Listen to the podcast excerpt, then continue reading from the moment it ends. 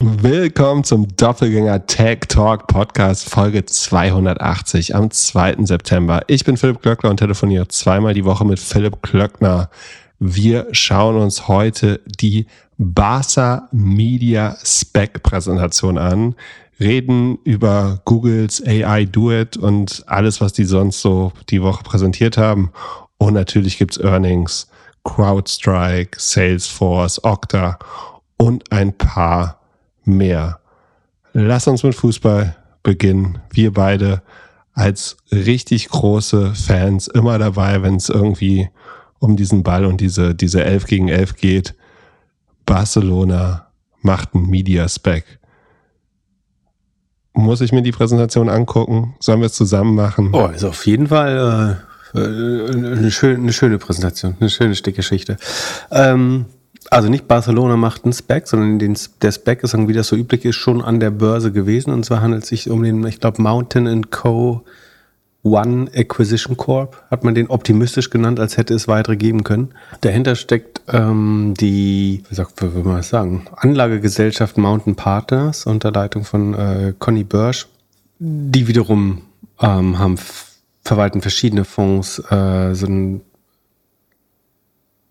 ja, wie benennt man das am besten? Ist ein sehr spezielles Konstrukt, würde ich sagen. Also sie kaufen Portfolios auf mit äh, Mountain Partners, sie haben Conny und Co., so eine Art Dachform, wenn ich es richtig, wenn ich es richtig verstehe. Äh, man kann das alles selber nachlesen, so falls ich das falsch wiedergebe unter Mountain Partners. Sie beschäftigen regelmäßig sehr äh, sagen, gut konnektierte Persönlichkeiten. Ähm, der ehemalige Verteidigungsminister Gutenberg war äh, dort mal, im, ich glaube, Verwaltungs- oder Aufsichtsrat, ähm, Philipp Rösler, äh, ehemals FDP, Zahnarzt und was war der Gesundheitsminister, glaube ich, ähm, war mal dazu zugange. Ähm, man veranstaltet so ein relativ renommiertes Event, den Unternehmertag im, am Tegernsee. Dies und das, ich würde sagen, um im Fußballbild zu bleiben, was Investoren angeht, trotzdem eher Regionalliga. Ist das die dritthöchste Liga? Ja. Naja, auf jeden Fall nicht, nicht erste oder zweite Liga, würde ich sagen. Ähm, sagen, wer ein bisschen Hintergrund haben will, kann einen Vivo-Artikel von 2017 sich durchlesen.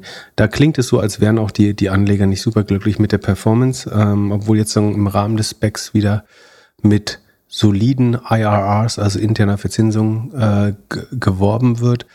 Aber ähm, da, dazu vielleicht später.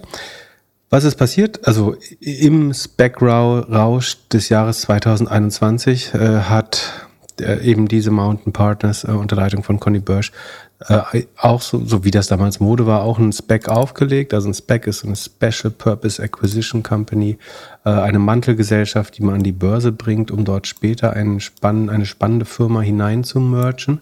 Das war äh, 21, ich glaube November 21 und daran merkt man auch schon, diese Specs haben oft, ich habe mir jetzt nicht die äh, sagen, sämtliches Kleingedrucktes zu dem Spec durchgelesen, gelesen, fairerweise, ähm, aber in der Regel haben die Laufzeit von zwei Jahren und damit so ein bisschen, um auch da wieder im Bild zu bleiben, Torschusspanik, äh, Torschlusspanik.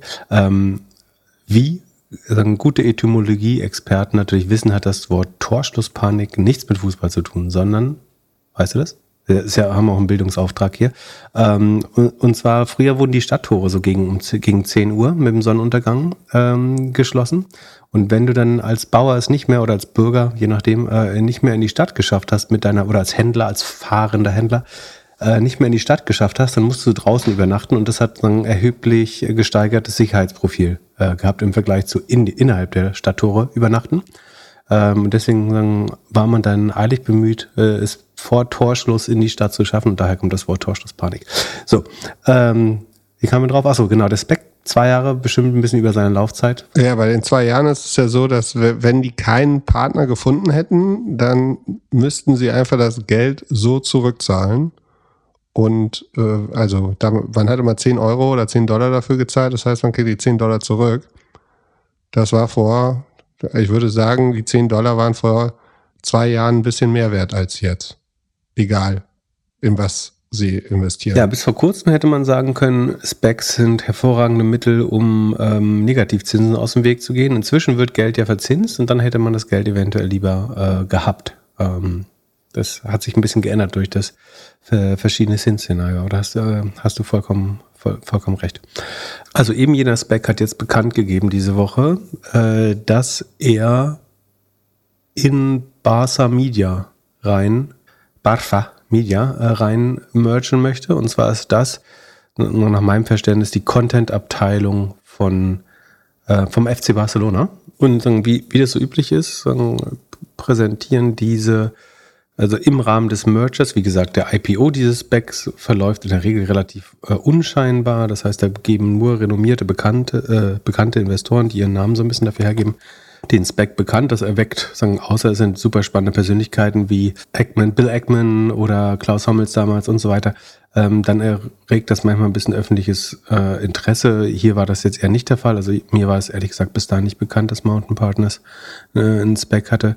Aber jetzt wurde sagen, der Merger bekannt gegeben und im Rahmen sagen, dieses Mergers oder dieser sagen, in Intention zu mergen, wird dann natürlich das Ziel bekannt gegeben, damit jetzt vor allen Dingen natürlich die Öffentlichkeit, aber auch die Investoren in den Specs sich entscheiden können.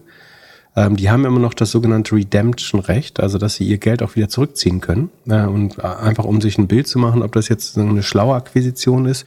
Äh, unter anderem dafür wird dann auch so ein, so ein Deck, so eine Präsentation äh, veröffentlicht. Sagen wir wissen aus, der, aus den vergangenen Episoden, die ist nicht sagen die strengen Regularien eines IPO-Prospektes gebunden, sondern darf durchaus optimistisch gestaltet sein, was man hier meiner Meinung nach ähm, zum vollsten ausgeschöpft hat. Und wir, wir packen die mal in die Shownotes. Äh, die findet man unter mountainspec.de. Äh, wie gesagt, wir packen die in die Shownotes. Ähm, oder wenn man Mountain Coast Spec Präsentation sucht, findet man die sicherlich auch. So, da wird uns jetzt erstmal einmal erklären, äh, was Barca Media ist in den ersten Seiten, beziehungsweise zu, zu, also wir waren jetzt live bei der Präsentation natürlich nicht dabei, aber es wird erklärt, die, die Präsentatoren dieser, dieses Decks waren der CEO von Barca Media, ähm, das ist Tony Cruz, ähm, lustigerweise sucht, sucht man Tony Cruz in Deutschland, findet man Tony Kroos. Das finde ich wiederum äh, so ein Full-Circle-Witz. Äh, also ist der spanische Tony Kroos, könnte man sagen. Oder ähm, vom Alter her eher sein, sein Vater, der, wie Insider wissen, natürlich Fußballtrainer im, äh, beim Greifswalder SC war äh, und da seine beiden Tra äh, Söhne trainiert hat. Also eben jeder Tony Cruz ist der CEO von Barca Media, ähm, war vorher President bei Endemol Spanien. Äh, ich glaube auch bei einem Fußballclub, den ich schon wieder vergessen habe. Ähm, Albi Celente, ist das ein Club? Äh, Sekunde, jetzt müssen wir mal gucken. Ähm, ähm, nee, Albicellente heißt nur blau-weiß, oder? Obwohl, das kann ja sein. Äh, Albacete, Albacete Bolompi. Da war Direktor Deportivo und davor bei Union Deportivo Las Palmas. Also hat äh, so eine Fußballerfahrung. Also ich lese das jetzt aus seinem LinkedIn-Profil ab, ob ich das jetzt richtig interpretiert habe. Muss man schauen. Äh, er war vorher Founder bei Guest Music, whatever that is. Das ist der CEO von Barca Media, von dieser Medienabteilung des FC Barcelona. Also ich nenne das jetzt Medienabteilung, die selber würden das bestimmt noch äh, ausschweifender ähm, beschreiben. Dann gibt's einen, sagen, jemand mit der Position Präsident, äh, Albert Bago, der war vorher Strategy Director beim FC Barcelona, äh, zuvor bei Accenture Credit Suisse, ähm, ich würde sagen, so typische Consulting-Karriere. Dann CFO dieses Specs ist offenbar der Alexander Hornung, der zuvor auch bei Conny und Co. und Mountain Partners äh, Flash Coffee schon äh, tätig war. Noch relativ, also für, einen, für einen Kapitalmarkt erprobten CFO noch relativ grün hinter, Ohren, hinter den Ohren. Also hat an, an deiner Uni ein Bachelor, also ähnliche, ähnlicher Bildungsweg wie du, Bachelor in der Apps, ähm, dann noch in China einen Master gemacht, immerhin im Gegensatz zu dir. Aber also kennt sich in der Venture, Venture Capital Szene sicherlich aus durch seine Erfahrung bei, äh, bei Mountain Partners. Irgendwie Kapitalmarkt erprobt das ist, kann ich nicht beurteilen oder würde ich jetzt erstmal in Frage stellen. Und dann äh, eine spannende Personalie natürlich der CSO, das ist nicht der Chief Sales Officer, sondern Chief Strategy Officer äh, von Barca Media ist Dr. Thomas Mittelhoff, ähm, den man, die jüngere Generation kennt ihn aus der spannenden OMR-Doku äh, über seine Person, die sagen, mittelalt, mittelaltere, mittelalte und ältere als ehemaligen äh, Vorstandsvorsitzenden von Arcandor, Bertelsmann, Investcorp, AOL, Time Warner, RTL, New York Times, Vivendi, äh, all da hat er Positionen äh, bekleidet. Ähm, Die haben ihn allerdings, äh, oder einige davon haben ihn äh, letztlich sagen, ins Gefängnis äh, gebracht. Da hat er gesühnt und seine sagen, äh, Strafe abgesessen. Versucht sich jetzt zu rehabilitieren. Ähm, und also zweifelsohne jemand, der sozusagen in der Medienbranche sehr gut vernetzt war. Wie weit man das weiterpflegen kann, kann ich schlecht einschätzen. Aber der gehört jetzt zum sogenannten Barca Media Transition Team. Das ist eben dieser Albert Bago, Bago, Bago ähm, Alexander Horn und, Dr. Thomas Middelhoff. Ähm, soweit so gut, dass der illustre Kreis der ähm, Akteure. Dann, äh, dann gibt's die, die Executive Summary Slides, die Key Investment Highlights heißt. Äh, da steht Barca, also um jetzt quasi den Deal zu erklären. Barca Media takes advantage of FC Barcelona's um, powerful global brand as one of the most successful and popular European football teams. Und selbst jemand, der keine Ahnung von Fußball hat, weiß wahrscheinlich, dass Barca zusammen mit Real Madrid sagen, die Top 2 ähm, Clubs äh, in, in Spanien und eigentlich europaweit sind. Barca Media creates premium audio, visual, and digital content catering to a global fan base with 420 million social media followers. Uh, Fußnote, um, providing immediate customer access. Social media followers, immediate customer access. Let's see. Also ich erreiche meine Social Media Follower nicht so immediately, wie ich sie, oder so immediate, wie ich sie gern hätte. Aber das ist ein Investment Highlight. Uh, digital is the final frontier in monetizing sports and Barca Media is well positioned to be the, to be a leader. Access to US capital markets is expected to accelerate Barca Media's growth strategy with additional investment. Barca Media is poised to generate a sizable portion of the club's future revenue. Um, massive untapped and undermonetized market of US dollar 160 billion, rapidly growing due to tailwinds in esports and video on demand sectors. Also der Fußballmarkt ist 160 Milliarden äh, groß. Und wächst schnell, unter anderem getrieben von E-Sports und Video on Demand, also sagen Pay Video on Demand. Video on Demand, ne? Um, rapidly scalable business segments with near-term path to profitability. Kurzfristig absehbarer Pfad zur Profitabilität. Highly cashflow generative digital content business expected to be profitable from FY1. Also das stark Cashflow-generative Digital-Content-Business äh, erwartet man, wer vom sagen, ersten Finanzjahr oder Fiskaljahr profitabel wird hier prognostiziert. Powerful Combination, jetzt nächste Slide, Powerful Combination. Du, du schaust mit und sagst, wenn du Fragen hast, ja? Unterbrech mich gern. Ja, äh, aktuell fühlt sich so an wie du willst schon kaufen. Social, du willst schon ordern? Äh, Social Media. ja, ist, ja, das Social Chain Group äh, plus Fußball. Äh, naja, hier werden jetzt noch nicht so viele Sachen kombiniert, aber also Powerful Combination 1 plus 1 gleich 11, das kennen wir, also das steht hier nicht, aber äh, das, das, wenn wir ein großes Plus sehen, denken wir das ja immer. Also links FC Barca is one of the strongest brands in the world, extensive global fanbase, exclusive proprietary content und 150 Jahre Geschichte bringen sie in die Partnerschaft, das ist besonders wichtig natürlich. Und Mountain und Co. wiederum Combination of Experience in Tech Investments, International M&A Transaction and Growth Management. Ja, ähm, Dozens of Board Memberships. Also sie sind in vielen Aufsichtsräten. Das äh, ist, äh, das bringen sie mit an den Tisch. Hundreds of Tech Investments. Äh, die können wir später vielleicht nochmal anschauen. Ähm, und Outstanding Track Record of Tech VC and M&A Deals. Also weiß nicht, ob der so outstanding ist. Also, also die Anzahl ist hoch der Investments sicherlich. Ähm, sind lange dabei, sehr früh angefangen. Weiß nicht, ob sie wollen würden, ob das ihre IRR und ähm, TVPI öffentlich ist, ehrlich gesagt, ob die so stolz sind. So, ähm, nächstes Slide. Das, was wir eben gelesen haben, sehen wir jetzt nochmal als äh, schicke Pressefotos auf der linken Seite. Juan Laporta, Präsidente bei FC Barcelona. Der macht hier so ein Statement, das würden wir jetzt nicht ganz verlesen. Und dann äh, Dr. Cornelius Börsch, ähm, CEO von Mountain Co., Mountain Partners etc. etc. Ähm, die erklären uns jetzt, warum das hier für sie besonders spannend ist. Dann wird es nochmal erklärt, was eigentlich der FC Barcelona ist, als wäre das nötig. Ähm, auf Slide 10, ähm, Historic Iconic Team, 1899 offenbar gegründet. Äh, das sagen, legendäre Camp Nou kennt man vielleicht, sagen, eins der, der, das, eins der größten, das größte, äh, ich glaube Top 3, oder? Sekunde, größte Stadion Europas. Schauen wir mal.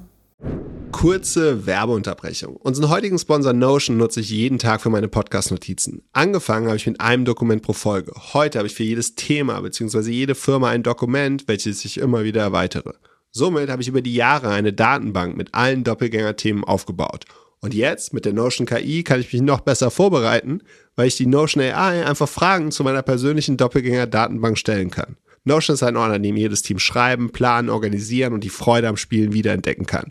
Notion vereint deine Notizen und Dokumente an einem einzigen Ort, der einfach und schön gestaltet ist und in dem KI direkt integriert ist, ohne separates KI-Tool oder zusätzliche Browser-Tabs. Probiere Notion kostenlos aus, gehe einfach auf notion.com/dg für Doppelgänger, alles kleingeschrieben, notion.com/dg und beginne deine Ideen in die Taten umzusetzen. Und durch die Verwendung unseres Links unterstützt du zusätzlich unsere Show. notion.com/dg. Viel Spaß mit der weiteren Folge. Werbung Ende. Was sind die anderen drei? Dortmund, Olympiastein, äh, Sekunde. Ich habe hab ja keine Ahnung davon, aber ähm, das interessiert mich jetzt doch. Ich weiß nur, auf der Slide ist Messi, aber Messi spielt doch ah, Camp Nummer eins. Habe ich recht gehabt. äh, 99.000. Äh, tatsächlich fast 100.000. Äh, zwei Wembley, 90.000. Oh, und dann eine Überraschung. Äh, Sekunde. Krass, und in Irland steht eins mit 82. Westfalen ist Platz 6 mit äh, 81,36. Ähm, aber die drei dazwischen hätte ich niemals geraten. Pass auf, auf drei Atatürk-Stadion äh, in Istanbul. Ich nehme dann an, auf der europäischen Seite des Bosporus äh, mit 83.000. Dann Croke Park in Dublin. Wusste ich auch nicht.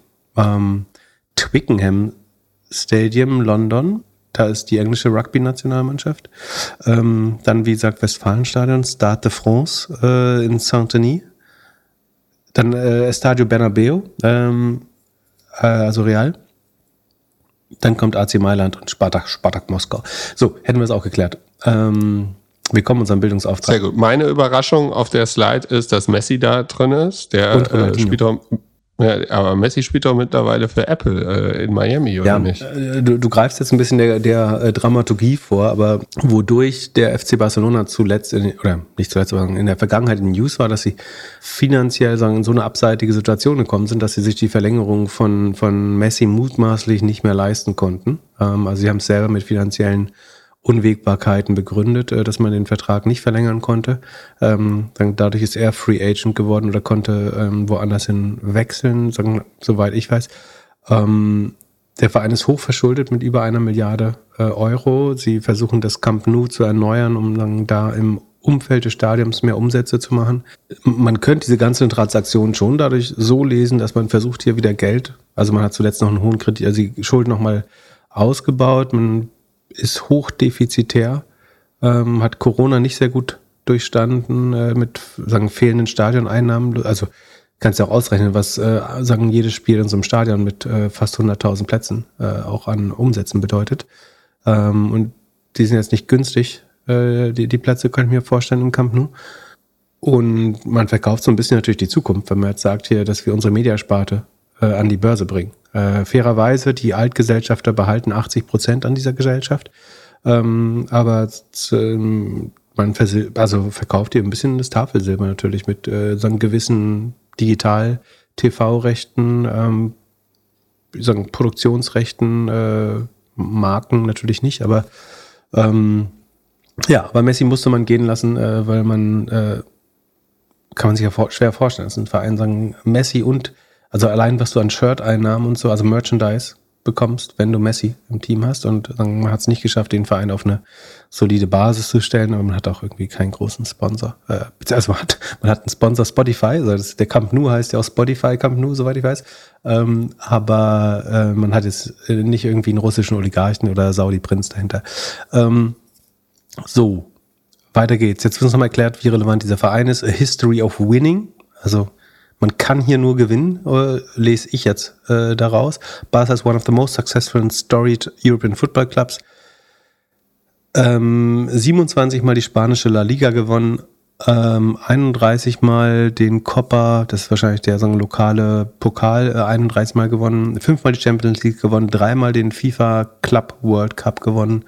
Im 21. Jahrhundert, also seit 2000 allein elfmal La Liga gewonnen, siebenmal den Cup ähm, viermal die Champions League, ähm, World's Best Man Club of the Decade ähm, und in der Vergangenheit, sagen, wirbt man jetzt nochmal damit, da haben sagen, legendäre Spieler wie Kubala Cruyff äh, Maradona, Ronaldinho, Messi und Lewandowski ähm, zuletzt gespielt. Ähm, so, so weit, so gut und richtig sicherlich. Dann wird es noch, jetzt so ein bisschen, ähm, äh, ich würde sagen, visionsmäßig, äh, die, die Tagline scheint so Meske und Klopp zu sein, also mehr als nur ein Verein. So, so ein bisschen so ein, wie sagt man, Mission Statement, glaube ich. Äh, wird jetzt hier sehr viel Wert auf ähm, Diversity, ähm, aller möglichen Kram gelegt. Das können wir vielleicht überspringen. Weiß auch nicht, ob, das, ob man das jetzt in so einem Deck braucht. Ähm, aber das, vielleicht ist es gut für die Vermarktbarkeit. Äh, weiß man nicht. Ähm, dann im Hinterkopf muss natürlich sein, es geht hier nicht nur um Fußballverein, sondern hier auch eine Basketball, Handball, Rollerhockey, äh, Futsal, Women's Foot, lustiger äh, Women's Football steht noch unter Futsal und Rollerhockey. Das ist auch ganz spannend. Ähm, und Men's Football. Komisch, wonach ist das geordnet? Na, wie auch immer. Ähm, also man hat natürlich mehr Teams als nur das Fußballteam, wobei das Fußballteam ist natürlich der, äh, der, das Hauptasset ist. Ähm, jetzt versucht man nochmal zu erklären, warum das sagen, der most popular, one of the most popular clubs in the world ist. Das ist ganz spannend. Warum steht hier one of the most, wenn alle Zahlen im Maximum sind? Also es wird einmal erklärt, dass Fußball der beliebteste, also ich nehme an, einer der beliebtesten Sportarten der Welt ist mit dreieinhalb Milliarden Fans. Ähm, nächstbestes ist Cricket mit zweieinhalb Milliarden, interessanterweise, ne, weil es im südostasiatischen Raum und Indien viel gespielt wird. Ähm, dann Hockey tatsächlich mit zwei Milliarden, dann Tennis mit einer Milliarde, dann ist das ein Volleyball oder ein Handball? Ein Volleyball, oder? Das ist ein Volleyball, danach kommt ein Pickleball. danach kommt Tennis. Sehr schön. Tischtennis, äh, dann Basketball mit 800 mehr. Wie auch immer, Fußball ist natürlich der dominierende Sport weltweit, äh, aber Cricket ganz nah dran, das unterschätzt man oft. Und dann wird hier nochmal die Top 4 Vereine gezeigt. Ähm, auch nach Anzahl der Fans. Das ist sagen wir, auf Platz 1, zumindest wird das so hier dargestellt. Äh, FC Barcelona mit 330 Millionen Fans. Fußnote 2, da gehen wir gleich mal drauf ein. Dann äh, Real Madrid. Äh, nee, Sekunde, was ist das hier? Ähm, Manchester United, oder? Was ist denn das für ein Logo? Sekunde, muss ich mal vergrößern. Äh, kannst du das sehen? Ist Manchester United, oder? Das Logo? Yes. Ja, ähm, genau. Äh, Rot auf Gelb ist äh, Manchester United mit 319 Millionen, 313 Millionen, äh, das ist dann äh, Madrid mit der Krone obendrauf, Real Madrid und 309 Millionen, äh, das müsste Liverpool sein. Liverpool. Ist, ist, das, ist das Kloppy? Das ist Kloppo, glaube ich, genau. Ähm, also, ja, muss man selber nachgucken, aber ich, wie gesagt, so gut weiß ich es nicht, aber ich glaube, es ist Liverpool. Ja. Spannend übrigens, also diese 330 Millionen Fans werden jetzt aufgeschlüsselt. Davon sind in Nordamerika 14 Millionen, in Lateinamerika 72 Millionen, also vier, fünfmal so viel wie in Nordamerika, äh, in Lateinamerika. In Europa 43 Millionen äh, Middle East 23 Millionen und Asia Pacific 177 Millionen. Also die Hälfte der Fans, über die Hälfte der Fans, kommt aus der APEC-Region. Ähm, lässt sich wiederum auch einfach so erklären, dass es gibt diese Grafik, ne, wo so eine Lupe auf Südostasien und China gehalten wird. Und dann steht da so, in dieser Region leben eigentlich und die Region ist eigentlich relativ klein, also es ist so die chinesische Ostküste und Südostasien, inklusive Indonesien. Und dann steht da so, hier leben genauso viele Menschen wie im Rest der Welt. Also diese Region da unten, rechts unten auf der Weltkarte oder ost, südöstlich, hat halt ähm, dreieinhalb Milliarden Einwohner. Das unterschätzt man schnell und deswegen ist relativ logisch, dass in Asia-Pazifik die meisten sind. Ähm, so, diese Fans sind angeblich äh, gesagt, according to Global Web Index Core Survey estimates based on ungefähr eine Million responses worldwide. Fans are defined as individuals who are main or secondary supporters of the respective club. Ich hätte nicht gedacht, dass sie irgendwie 330 Millionen Fans haben, aber gut, also es sind Leute, die es so selber definieren. Ähm, nächstes Slide, Nummer 17 ist Barcelona, eine der stärksten Brands der Welt. Und zwar gibt es hier die Brand Performance Efficacy.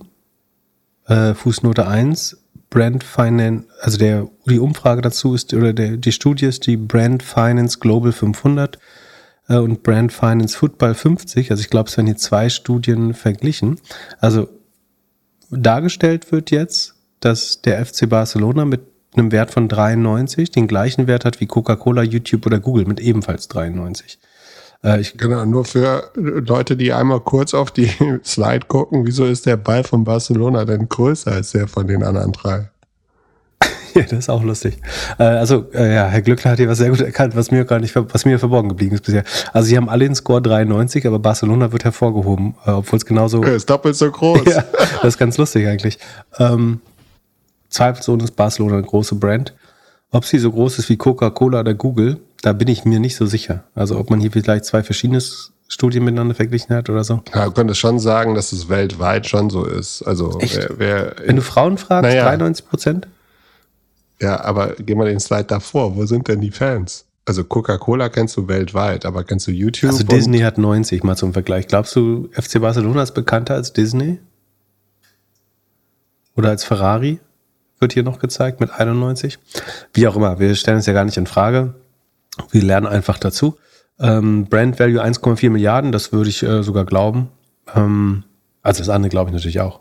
Ähm, Brand FC Barcelona Brand Rating ist AAA, also AAA Plus. Das ist wiederum auf dem Brands, Brand Finance Football 50, zweiter, also es steht ja alles in der Präsentation drin, könnt ihr euch sehr angucken. Ähm, Enterprise Value des FC Barcelona 5,5 Milliarden laut Forbes. Ich glaube, dass es Menschen gibt, die bereit sind, 5 Milliarden auszugeben für den FC Barcelona. Ähm, deswegen würde ich das nicht in Frage stellen. One of the leading revenue generating football clubs, sagt uns dann die nächste Slide. Ähm, also European Football Clubs bei Revenue äh, letzte drei Jahre. Da ist auf Nummer 1 Real Madrid mit 2,5 Milliarden, äh, 2,05 Milliarden. Barca kurz dahinter mit 1,93. Dann, oh Gott, oh Gott, das äh, Manchester City oder was ist das? Dann Bayern. Bayern 1,9 Milliarden auch. Hättest du gedacht, dass Bayern so nah dran ist an den äh, hier La Liga und Champions äh, und Premier League Clubs?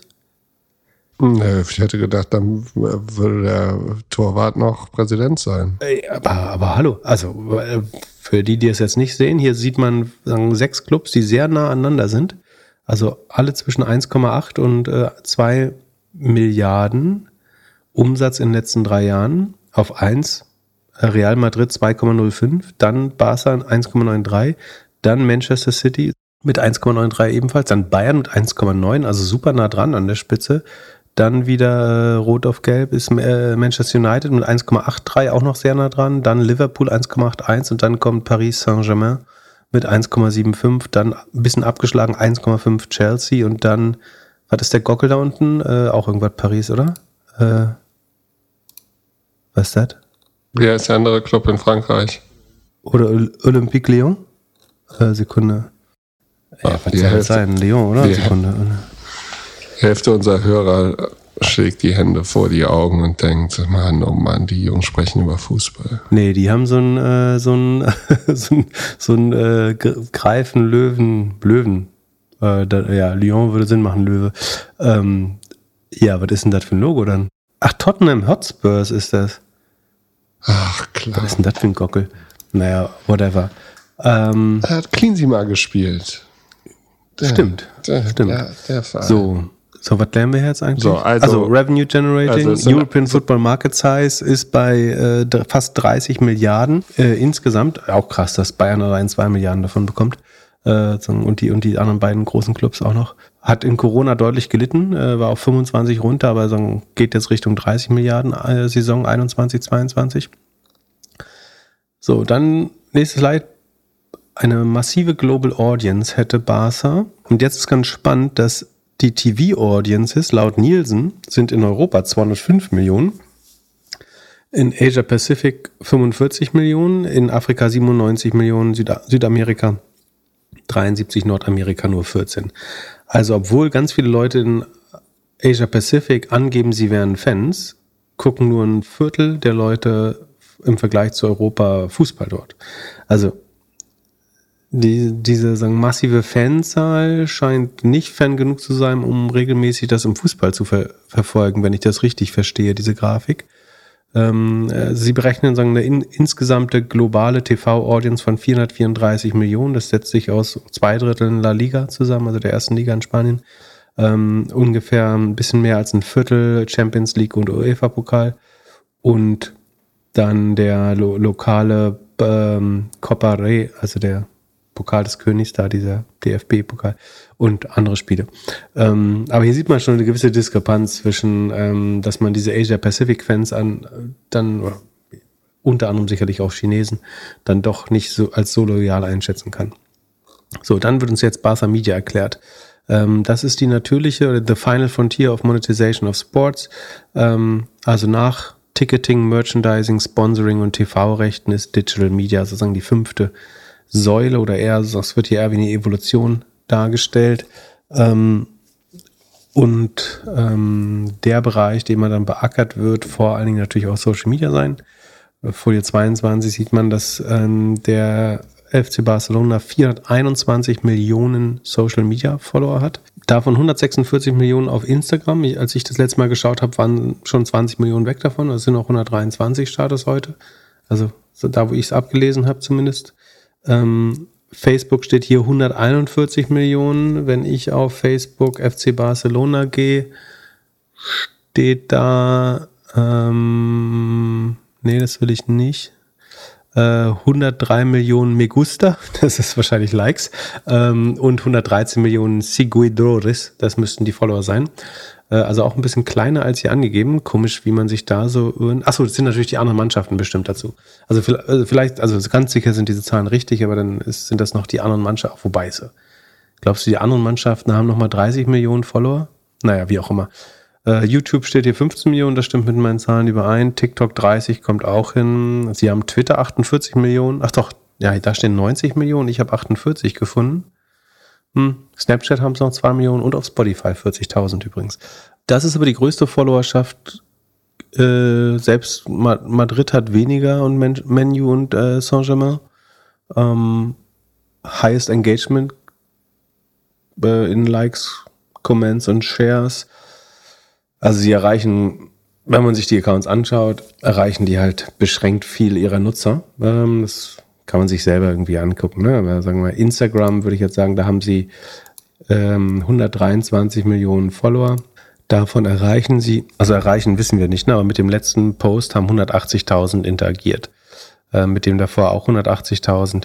Ähm, ich glaube, da ist jeder mündig genug, um zu schauen. Dann glaubt man, zukünftig könnte Barca Media ein Viertel der Revenues sein. Also es gibt, man ruft ein strategisches Target aus, also ein Zielwert, dass in Zukunft äh, Barca Media, also im Moment ist es so, TV-Rechte machen 36 Prozent aus, Commercial ähm, 35 Prozent, Stadium Match Day, also was alles, was im Stadion im Spieltag passiert, rund 20 Prozent und 11 Prozent Other. Und in Zukunft möchte man ein Viertel der Umsätze mit Barca Media machen woher das kommen soll, warum, äh, bleibt hier noch offen. Beziehungsweise soll es vielleicht die nächste Slide erklären. Äh, es gibt nämlich drei Geschäftsbereiche. Bartha Studios, Bartha Vision und Bartha Esports. Ähm, Bartha Studios ist letztlich ähm, Subscription-based OTT-Channels, ähm, Free Ad-Supported Streaming, in Klammern Fast, also Fast Free Ad-Supported Streaming nennt man Fast äh, Channels, Premium Content Production for OTT und Fast Channels. Ähm, dann Revenue Models könnte Subscription, Advertising, Licensing oder Content Production sein. Das, also man wird eigene Inhalte produzieren, einfach gesagt, und Rechte weiterverkaufen, wenn ich es richtig verstehe. Ähm, und könnte damit Geld machen. Dann Barca Vision. Ähm, da jubelt äh, Lewandowski äh, schon drüber. Da geht es hauptsächlich um Creation Monetization of Utility NFTs, Metaverse, Web3, VR, AR Projects, Virtual and Physical Events in Metaverse or at the Stadium. Um, Revenue Models ist NFT Sales, Licensing, Advertising, Sponsorship, Ticketing, Hospitality. Okay, die Präsentation scheint schon zwei Jahre alt zu sein.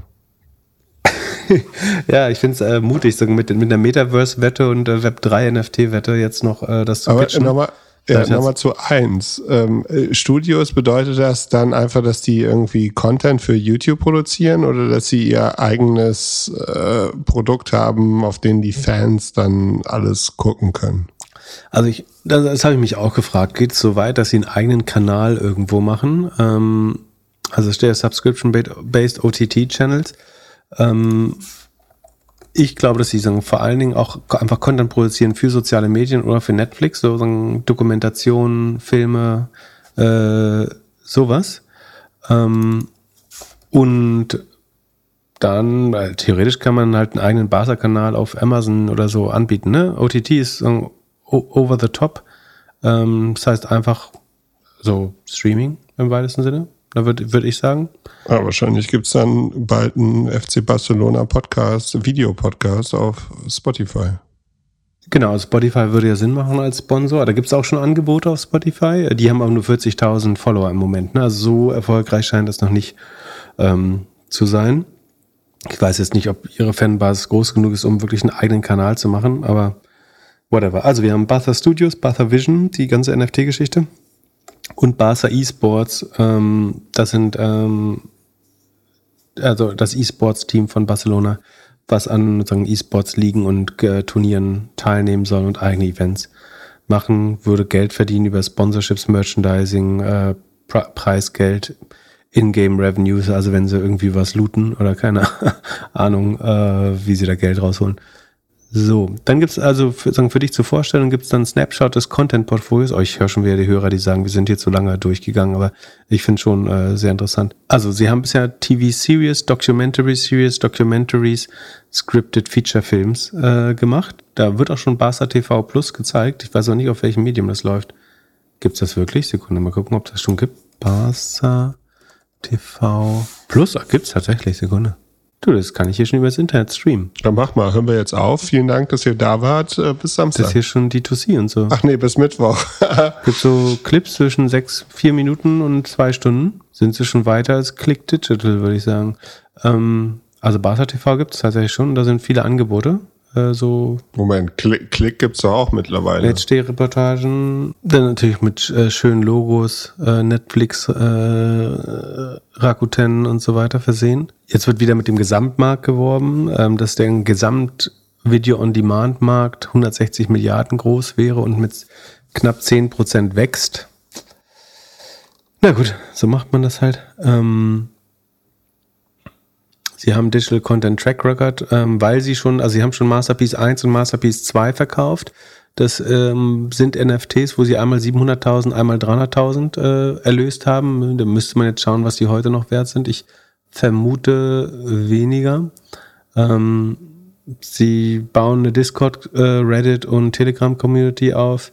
Sie holen Plastik aus dem Ocean und demnächst kann man aus alten aus alten physischen Sitzen kann man NFTs, also man kann die Sitze aus dem Camp nur als NFT kaufen oder so demnächst. Naja.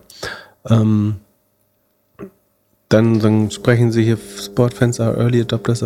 Also sie erwähnen So Rare und äh, NBA Top Shots als Analogie, wie viel Geld, also so rare 62 Milliarden, also steht jetzt wieder so eine Marktgröße, 62 Milliarden wäre die projizierte Größe des US Sports Trading Card Markets. Ähm, und bei NBA Top Shots 1,2 Milliarden Umsatz mit NBA Top Shots, also versucht man hier auch mit also eine gewisse Parallele aufzubauen. Das ist, ja. dann kommt eine Seite zu E-Sports, auch wieder wie groß dieser Markt wäre. Das Spannende ist, dass man überhaupt nicht erfährt, wie viel Umsatz Barca Media eigentlich gerade macht. Also was kaufe ich hier eigentlich? Ähm, ich, kaufe, ich kaufe 20% an Barca Media mit den eben beschriebenen Geschäftsbereichen. Hier wird viel über Marktgrößen erzählt, sagen, dass alles natürlich Multi, Multi-Milliardenmärkten mit hohen Wachstumsraten wären. Aber wie sie jetzt da schon positioniert sind und welche Umsätze es schon gibt, äh, erfährt man nicht. Stattdessen sagen, wird uns erklärt, dass Barca Media ein highly scalable Business Model ist. Ähm, vergleicht Barca Studios wird mit Netflix äh, in eine Box gepackt äh, mit einer 22% EBITDA-Margen für 23. Ähm, Barca Vision wird mit Roblox Unity verglichen mit einer 12% EBITDA-Marge. Und ähm, Barca Esports mit Face Clan, was übrigens, glaube ich, laut Börsenkurs nicht so gut gelaufen ist. Und Astralis verglichen mit 21% Revenue Growth, so ein bisschen selektive Kennzahlen hier wieder. Äh, und dann eine meiner Lieblingsslides. Es geht jetzt äh, Slide 33 um Monetarisierung. Vielleicht erklärst du die mir mal. Also da wird rausgerechnet, wie viel sie irgendwie, wie, wie viel Millionen sie verdienen können mit ihren Social Media Followern. Wie viel haben sie nochmal? Äh, 420 Millionen. Jetzt erklär uns mal die Tabelle, die wir sehen. Ja, da gibt es eine Conversion Rate Und je nachdem, wie viel pro Follower sie Geld bekommen oder Geld verdienen. Genau. Also es wird, aber es wird ein, so ein Total Annual EBITDA per Follower auf die linke Skala gelegt. Also zwischen 5 und 45 Dollar pro Jahr EBITDA pro Follower und dann eine Conversion Rate zwischen ein Viertel Prozent und 2,25 Prozent. Und dann gibt es so, eine Box, die gehighlightet ist in der Mitte zwischen, da wird mit einer Conversion Rate von 0,75 bis 1,5 Prozent gerechnet. Und da steht dann quasi, sagen, würde man jetzt 30 Dollar pro Conversion EBITDA-Beitrag machen und eine 1,5 Prozent Conversion Rate hatten, haben, dann würde das ja 189 Millionen Umsatz bedeuten. Das kann auch hinten und vorne nicht klappen. Also die, also die Aussage ist, wir können unsere Social Media Leute, äh, Follower so gut monetarisieren, dass wir im besten Fall irgendwie fast 200 Millionen EBIT damit machen. Zusätzlichen Umsatz, ja. Das würde ich gerne mal sehen. Das Spannende ist, wenn das hier stimmen würde, dann, müsst, dann wäre FC Barcelona wahrscheinlich nicht in so großen äh, finanziellen Schwierigkeiten, würde ich vermuten. Also Messi hat doch jetzt ein Gehalt von 50 Mio plus Bonus und so. Ja. Das hätte man vor zwei Jahren auch schon zahlen können. Genau. Also ich finde es eine komische Tabelle. Ähm, vor allem sind das die einzigen Also Zahlen. rein mathematisch stimmt das natürlich. Wenn ich ein, ein, einmal im Jahr sagen, diesen, diese EBITDA-Beitrag erwirtschafte von einem Fan mit dieser Wahrscheinlichkeit, die hier Conversion Rate genannt wird, dann, dann käme man genau auf die Zahlen.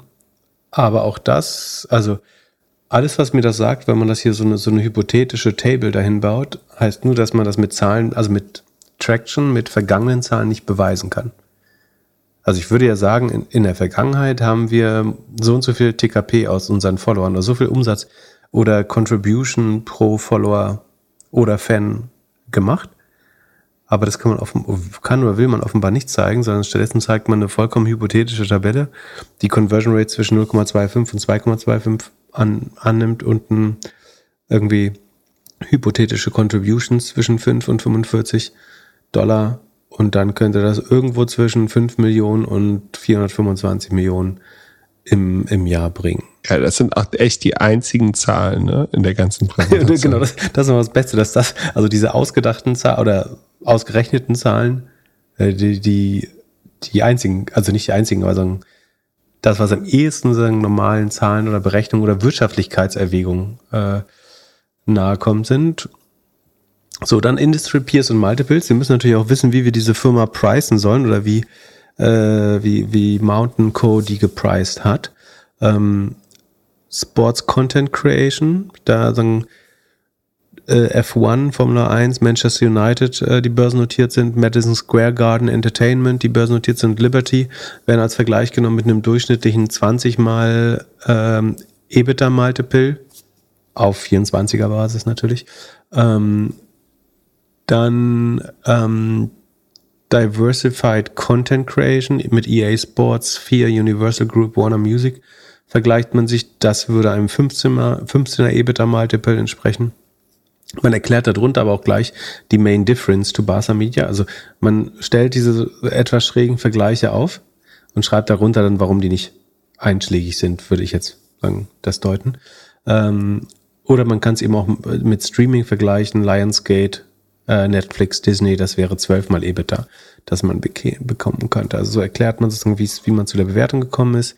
Ähm, dann wird uns das Board nochmal vorgestellt. Das sind überwiegend eben die, die bisherigen Funktionäre des FC Barcelona. Ähm, plus ähm, eben benannter CFO. Wiederum die, das, die Biografien werden uns nochmal erklärt hier. Der äh, handelnden Person. Dann der illustrative Transaction Overview, also wie das eigentlich gepriced wird. Ähm, also die, die Headline ist, dass diese Barca Media äh, sagen, bis zu einer Milliarde wert sein könnte nach dieser Transaktion. Einfach weil sagen, die, das Kapital der alten Shareholder mit 900 Millionen bewertet wird. Und je nachdem, wie viel ähm, Shareholder dieses Specs jetzt nicht ihr Geld zurückholen, ähm, käme dann zwischen, also hier in diesem Beispiel zwischen, zwischen 8 und 82 Millionen an Cash äh, in, in die Firma ähm, hinein, wenn ich es richtig verstehe, ähm, an neuem Geld. Und was auch spannend ist, dann ist so, so ein Cap, nicht Cap-Table, sondern so ein Käse, Käseeckenrad, ähm, wo man sieht, dass die bisherigen Shareholder 83 Prozent behalten werden, dass die neuen Shareholder 12 Prozent bekommen werden und äh, der Rest zu 100 Prozent, nämlich 5 Prozent, sind die Sponsor-Shares, die die Spec-Sponsoren äh, sagen, be bekommen werden. Also einfach gesagt, für jeden, also für 10 Shares der Spec-Investoren bekommen die Spec-Sponsoren drei Shares, sagen nochmal on top, äh, als sagen ihre Ver Vergütung. Genau, Specs kosten wie immer 10 Dollar, muss man sehen, wie, wie am, am ersten Trading-Tag nach dem Merger, wo der dann äh, notieren wird, ob das dann noch eine Milliarde wert ist oder nicht. Ähm, die, äh, genau, zwei Seiten Risk Factors, die sollte man, wenn man das hier wirklich erwägt, natürlich nochmal genau durchlesen. Ähm, ansonsten wird es natürlich spannend zu schauen bei der Redemption. Wobei ich glaube, dass die Leute, die investiert haben, es gibt bestimmt, also ich würde, ich habe überlegt, ob die Redemption besonders, also rein wirtschaftlich würde ich sagen, äh, wie formuliert man das gut? Ähm, also rein wirtschaftlich halte ich persönlich, ist meine Meinung, das nicht für ein äh, super attraktives Target. Gleichzeitig können wir aber vorstellen, dass es Menschen gibt, aber das ist dann, glaube ich, eher Kleinanleger. Ähm, und die, die Spec-Anleger sind, die da drin sind, würde ich jetzt denken, nicht zwangsläufig irgendwelche Kleinanleger, also nicht die sagen First-Hand-Spec. Shareholder. Ähm, ansonsten ist es natürlich ganz spannend, irgendwie da bei Barca Media investiert zu sein. Äh, ich bin gespannt, wie die Redemption sein wird, ob man das ähm, erfährt. Ansonsten, achso, ja, wir sind jetzt, haben jetzt hier sehr viel Zeit. Äh, Portfolio Mountain Partners machen wir nicht. Das kann man sich selber äh, anschauen. Also ganz spannend vielleicht die, die Top Picks, äh, also in den Top 10 Picks, die sie ausgewählt haben, sind unter anderem äh, Smart Track, kenne ich nicht, eBay, Alano, Lieferando, Autoscout kennt man sicherlich, äh, WeFox und Tier, sagen, das ist die jüngste Generation. Weiß nicht, ob die jetzt in einem Jahr noch da stehen werden, ähm, als sagen, äh, tollste Investments. Ansonsten ist es im Portfolio, sagen wir, ergibt sich ein eher gemischtes äh, Bild. Äh, Würde ich sagen, durchaus auch Erfolge. Ähm, nach meinem Verständnis äh, sind die Limited Partners nicht immer glücklich mit, äh, mit der finanziellen Performance, aber das äh, wird man dann ja noch äh, lernen. Ähm,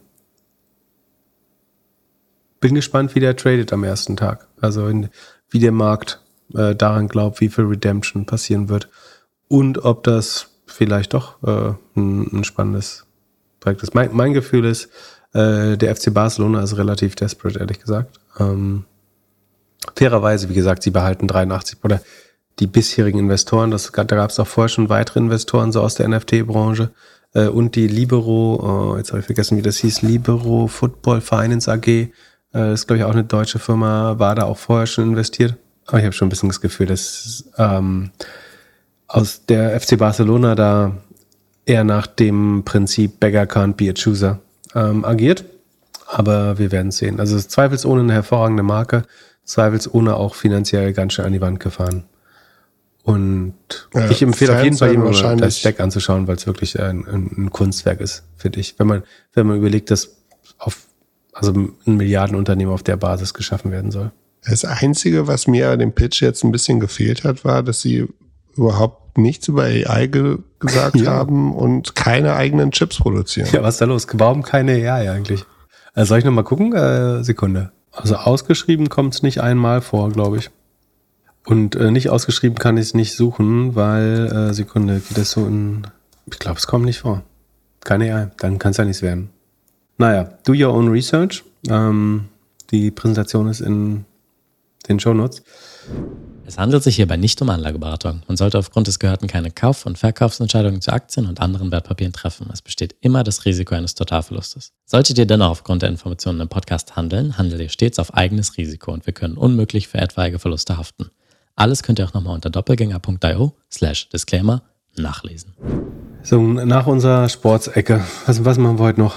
wir gehen in die AI-Ecke. Wie sieht's bei einem Halbinvestment von dir aus als Microsoft-Aktionär OpenAI? Scheint ja ganz gut gelaufen zu sein aktuell. Äh, hervorragend sieht's aus. Ähm, also von OpenAI gab es viele News diese Woche, die zwei wichtig sind, glaube ich. Also A, dass sie so das Enterprise-Produkt aufmachen ähm, und sagen damit sicherlich noch einen neuen Revenue-Stream nochmal, mehr, mehr Sicherheit, mehr Individualisierung und so weiter äh, öffnen.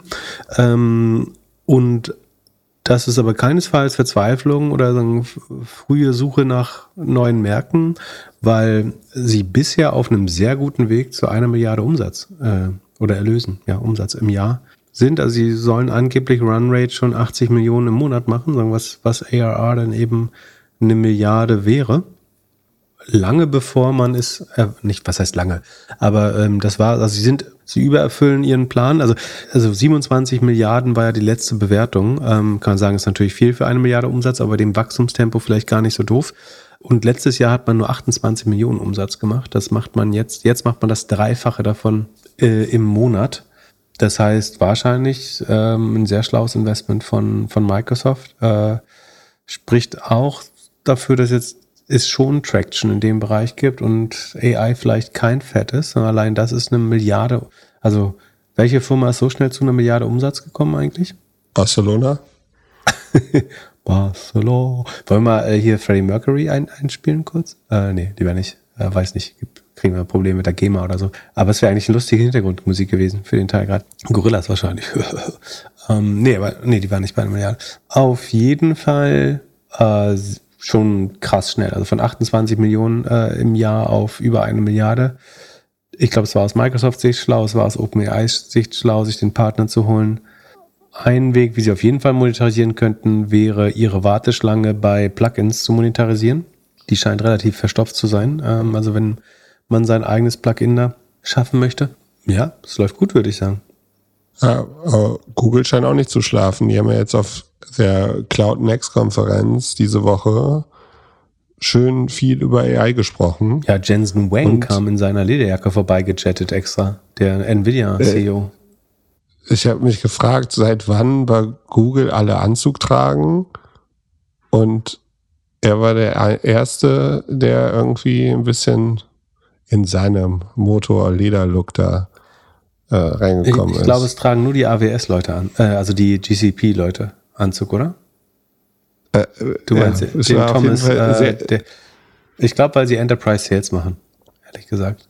Also ich glaube, die Consumer-Leute laufen immer noch ihren schönen pastellfarbenen äh, Klamotten rum und die, äh, nicht AWS, GCP, also Google Cloud Plattform Leute, tragen Anzüge, weil sie Enterprise Sales machen. Das ist, das ist mein Gefühl äh, gewesen. Aber was, was hat Google, also Google hat eine Kooperation, sagen bei Chips, äh, mit Nvidia präsentiert ähm, und wie gesagt, den Nvidia CEO extra eingeladen dafür, was der ist wahrscheinlich dann eine der begehrtesten Personen gerade und es natürlich klingt, sieht natürlich auch aus wie ein hartes Commitment, wenn der extra da auftaucht und mit den Werbung macht. Gleichzeitig wissen wir natürlich, dass er mit allen ins Bett geht. Also keinesfalls, also es ist eine Hure, aber eine teure Hure. Ähm, also ähm, er ist natürlich auch bei, sagen, am Ende verkauft er die Chips jedem. Ähm, trotzdem will natürlich jeder so nah, erscheinen lassen, als wäre er so nah wie möglich an, an Nvidia dran. Äh, und wir haben letztes Mal über Core Weave, glaube ich, geredet, sagen die eine, eine, eigentlich eine Nvidia Cloud bauen, wenn man, wenn man so möchte. Ähm, das versuchen natürlich auch die drei großen Cloud-Plattformen, Microsoft Azure, ähm, GCP Google Cloud Plattform und äh, AWS von Amazon. Ähm, aber da ist die Warteschlange, um an äh, A100, H100 Chips zu kommen oder sagen, um Rechenzeit da drauf zu buchen, äh, sehr lang. Deswegen tun natürlich alle alles, um da irgendwie ähm, möglichst exklusive Deals zu bekommen. Was gab's noch? Wie, wie denkst du, läuft so eine Verhandlung? Also Jensen Wang kommt rein und sagt, was er, was er will. Das naja, aber, aber also kriegen die jetzt mehr Chips oder weniger Chips, äh, wenn Jensen Wang da auf die Bühne kommt? Also, oder, oder bekommen sie schlechtere Konditionen oder später? Also Genau, ihr dürft PR mit uns machen, aber dafür müsst ihr mehr zahlen. Also Jensen Wang muss natürlich aufpassen, dass er nicht überdreht, äh, irgendwie modest bleibt und nicht überzieht. Aber was Bargaining Power, Verhandlungsmacht angeht, äh, ist das im Moment, glaube ich, sehr ungleich verteilt. Und äh, Gleichzeitig sind die großen Tech-Konzerne schon auch zukünftige Konkurrenten sicherlich, weil im Hintergrund bin ich mir sicher, dass die alle, also mit Hochdruck daran arbeiten, äh, den Typ wieder loszuwerden und sich dann zu befreien bei der Produktpalette, äh, eigene Chips zu bauen. Ne? Google hat, glaube ich, auch auf der Konferenz die nächste Generation TPUs ähm, äh, verkündet, also die Tensor Processing Units, die Google seit 2015, ne? also seit acht Jahren baut Google eigene AI-Chips, weil sie sehr früh das erkannt haben. Ähm, das heißt, einerseits wollen sich alle mit ihm schmücken und Zugang zu Nvidia-Chips und andererseits äh, baut jeder seine eigenen Chips, um irgendwie wieder sich aus dem ja, Würgegriff ist falsch gesagt war, sich, sich unabhängig zu machen. Ja, ja, also ist, so. für mich ist das alles zu viel Hype. Dann bin ich noch, wenn ich vorgreifen darf, äh, ich, ich habe die, die letzte Sache, die vorgestellt worden ist, ist, glaube ich, was, was deinen Job extrem bedroht. Nämlich, dass ich demnächst äh, einen virtuellen Assistenten in Meetings schicken kann. Für mich habe ich das richtig gelesen. Ja, aber das, das ist eher, also für mich ist das nicht so schlecht, weil der Assistent kann auch nicht reden, sondern der hört einfach zu. Also du kannst, die haben es gezeigt, das ist ganz das cool. Ist ja also, aber 95 Prozent deines Jobs. Äh, ja, aber also stell dir vor, du nimmst jetzt, äh, wenn ich dir einen Termin schicke, sagst du nicht ja oder nein oder vielleicht, sondern du sagst, ähm, äh, nehme da, also AI, nehme dafür, nehme teil für mich. So, und dann äh, kriegst du die, die Notizen dazu, äh, was in dem Termin gesprochen worden ist. Und ja, das ist. Also ich schicke einen AI-Stellvertreter, der ähm, duly noted äh, da Notizen für mich erstellt. Genau, Big Brother is watching. Aber natürlich alles, alles äh, sehr, sehr compliant und sehr safe und so weiter. Ähm, aber also was sie so gespielt haben, wie sie jetzt Workplace, also alles das, Google Sheets, Google Drive und so, womit ihr alles arbeitet, äh, wie sie das jetzt so mit AI aufbauen, sieht schon ganz gut aus. Sie haben ja auch vor ein paar Wochen über diese, diese Tome-Sache da erzählt, die irgendwie mit AI schlechte Präsentationen baut das scheint Google jetzt ein bisschen besser zu machen. Also dann kannst du einfach prompten, also es geht, stell dir vor, du gehst auf Drive im Browser und promptest da so ein bisschen rein und sagst, hey, ich hätte gerne eine Präsentation über dies und das. Und die stellt das auf Basis von deinen Dokumenten, die du äh, ja in der Firma hast, auf deinem Drive ähm, halt zusammen. So, das macht schon mehr Sinn als irgendwie komplett losgelöst und nur mit ChatGPT im Hintergrund irgendwas zu bauen. Das finde ich schon spannend. Was ich so ein bisschen nicht so ganz verstanden habe, ist, sie, sie launchen das jetzt für Workplace, haben aber auf der anderen Seite gesagt, dass sie äh, eine Million Nutzer schon haben für dieses Duet äh, AI oder Duet AI. Und diese eine Million Nutzer haben sie immer wieder betont. Aber das ist ja eigentlich ein Witz. Eine Million ist auf also, Googles Basis, glaube ich, sehr wenig. Apropos, ähm, hier die Community slidet gerade in mein Discord mit einer News, dass äh, Snowflake eine, eine Richtigstellung zu Instacart, hier nachdem du letztes Mal eine Beschuldigung erhoben hast, ähm, dass man ein Drittel, zwei Drittel der Cloud-Kosten eingespart hätte, äh, der Snowflake-Kosten eingespart hätte, fühlt sich Snowflake jetzt verpflichtet, eine Richtigstellung dazu zu machen. Ähm, sagen, sie sagen mehr oder weniger, dass weiterhin jedes Team bei Instacart äh, noch das woher sollten sie das wissen? Aber naja, also dass viele Teams bei Instacart das Produkt Snowflake weiter nutzen, dass man viel optimiert, um es eben effizienter zu machen. Und äh, letztlich, dass der Payment und Usage Schedule äh, verwechselt wurde. Also, also Instacart, Instacart war zu dumm, äh, das, die richtige Option auszuwählen im Pricing und dann einfach nur das Pricing geändert, oder wie? Also Snowflake behauptet, das Usage war 28 Millionen 2021, 28 Millionen 22 ähm, und 11 Millionen im ersten Kal äh, Halbjahr von 23.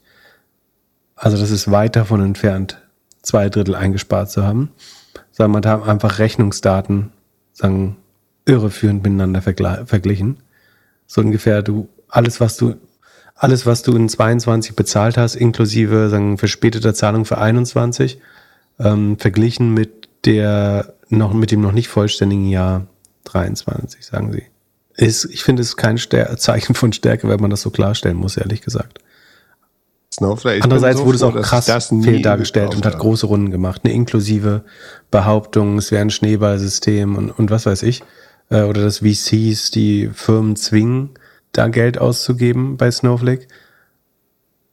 Aber ich meine, so wie sie es jetzt darstellen, ist es schon einfach eine deutlich andere Story als die, die zuletzt kursiert ist, muss man fairerweise sagen. Packen wir auch mal in die Shownotes. Ähm, Snowflake and Instagram The Facts im Snowflake-Blog. Ähm, sagen, wer da Angst bekommen hat oder sich interessiert. Ähm, ich weiß noch nicht so richtig, wie ich es finde. Ähm, ich finde immer, wenn man wirklich groß ist, sollte man zu sowas gar nicht Stellung beziehen, sondern einfach gute Zahlen liefern. Aber andererseits, wenn Fake News quasi die Runde machen, dann sollte man sich da vielleicht auch ähm, verteidigen. Das nur so nebenbei. Ähm, wollen wir vielleicht zu, zu harten Fakten und Earnings kommen? Let's do it. Was hast du dabei? Du wolltest mich letztes Mal noch erschrecken mit äh, Morgan Stanley oder was war die Analyse? CrowdStrike, JP Morgan? I don't know. Ja, eine von den Banken haben so einen Haben mir meine CrowdStrike schlecht gemacht. Turns out. Und jetzt haben sie outperformed. Ja, die Earnings waren nicht so schlecht. Äh, ich glaube, die Aktie hat es weder groß zugelegt noch ähm, ab. Oh, doch. Ach krass, zweistellig zugelegt. Über Nacht waren sie noch relativ unentschieden. Jetzt haben sie, äh, nicht zweistellig, aber 9% zugelegt. Ähm, ganz ordentlich. Also die Zahlen waren gut. Äh, gutes Beispiel dafür, nicht auf Analysten zu hören. Und ja, ich fasse mal kurz zusammen. Also Wachstum bei Subscription oder sagen, Gesamtwachstum, das unterscheidet sich nicht so stark, 37 Prozent äh, nach 42 Prozent im, äh, was habe ich gesagt? Ich weiß noch, ich habe gesagt, sagen, 35 ist eingepreist, 36 wäre gut. Sie haben jetzt 37 gemacht. Äh, damit wäre jetzt für mich klar, sozusagen, wenn die Guidance nicht schlecht ist oder so, dass die Aktie zumindest nicht fällt. Warum es noch besser ist, warum es 9% zulegt, kommen wir gleich drauf. Ich habe gesagt, im schlimmsten Fall würden sie nur mit 32% wachsen. Also das ist jetzt alles nicht passiert. Sie wachsen mit 37 nach 42. Das ist die normale Verlangsamung bei beim Cloud Spend gerade. Ähm, von daher relativ gute Zahlen, würde ich sagen. Ähm, die Kosten wachsen nur mit 30 Prozent. Dadurch hat sich die Rohmarge äh, ja nicht marginal etwas verbessert von 73,7 auf 75. Das ist Non-Gap wahrscheinlich schon in Richtung 80. Aber konsequent verbessert sich die Marge über die letzten Quartal, wobei vorquartalweise noch ein bisschen besser. Aber 75 ist ja schon sehr gut, deutlich besser als im Vorjahr auf jeden Fall. Dann die operativen Ausgaben wachsen nur mit 27 Prozent. Ähm, wie gesagt, Umsatz wuchs aber mit 37, also 10 Prozent mehr und dadurch verbessert sich dann die, ähm, hier steht noch Loss, ja, ist auch noch Loss from Operations, also der operative Verlust von minus 9 Prozent auf minus 2 Prozent operative Marge. Also man ist nach strengen Gap kurz vor Break-Even, minus 2 Prozent ist noch die operative Marge. Das Net Income ist sogar schon positiv. Das liegt hauptsächlich an Zinserträgen in Höhe von 37 Millionen. Haben wir mehrmals jetzt erklärt. Ne? Wenn du irgendwo zwei Milliarden rumliegen hast, dann machst du halt in USA, so hier müssten es wahrscheinlich drei Milliarden sein. Äh, dann machst du so, bei zwei Milliarden würdest du so 100 Millionen Zinsgewinn im Jahr machen. Ähm, hier scheint es ein bisschen mehr zu sein.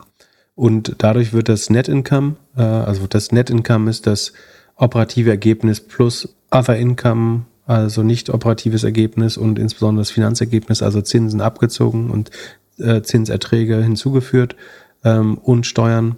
Ähm, dann ist das Net Income hier tatsächlich positiv nach Steuern. Ähm, das heißt, man ist jetzt nach Gap Net Income klar plus 1,2 Prozent Profitmarge. Das war im Vorquartal war man gerade so Break-Even. Ähm, der operative Cashflow ist tatsächlich schon eine Viertelmilliarde äh, im Quartal das entspricht wiederum der Cashflow-Marge von im Schnitt über die letzten vier Quartale 40 Prozent, also brutal Cash Generative, das Modell von CrowdStrike. Ähm, warum ähm, ist man nur Break-Even nach Gap, aber der operative Cashflow ist ähm, äh, eigentlich eine Milliarde im Plus? Das würde man jetzt vermuten, dass die Share-Based Compensation einfach sehr hoch und das ist auch der Fall. Die sind bei 600 Millionen. Der Rest wird aktivierte Softwareabschreibung, sowas sein äh, in der Regel. CrowdStrike behält eine sehr gute Rule of 40 mit 62,5 Prozent. Ähm, in den Vorquartalen war sie natürlich noch besser. Die Magic Number ist über 0,5 für die jetzige Zeit. Das ist jetzt nicht generell nicht perfekt, aber für die jetzigen Umstände mit äh, Austeritätspolitik in Unternehmen, wo man versucht, an Softwareumsätzen zu sparen, äh, ist das sicherlich kein so schlechter Wert im Vergleich zur Konkurrenz. Ja, also ich hätte gerechnet, dass es positiv ist. Jetzt plus 9% finde ich äh, ganz spannend. Aber ähm, kann man auch nachvollziehen. Ne? Also es gibt, also das Einzige, was CrowdStrike wirklich schauen muss, haben wir einen Headcount, Sekunde. Ähm, nee, wir haben die Mitarbeiterzahl nicht. Der Umsatz wird wahrscheinlich jetzt natürlich noch ein bisschen weiter fallen äh, im nächsten Quartal. Und langsam muss man halt gucken, dass er nicht weiter fällt als jetzt irgendwie, obwohl die, die OPEX Growth, also Kostenwachstum ist bei 27 Prozent, da ist schon noch ein bisschen Luft. Das heißt, das Ergebnis wird sich auch weiter verbessern. Es gibt ein Operating Leverage.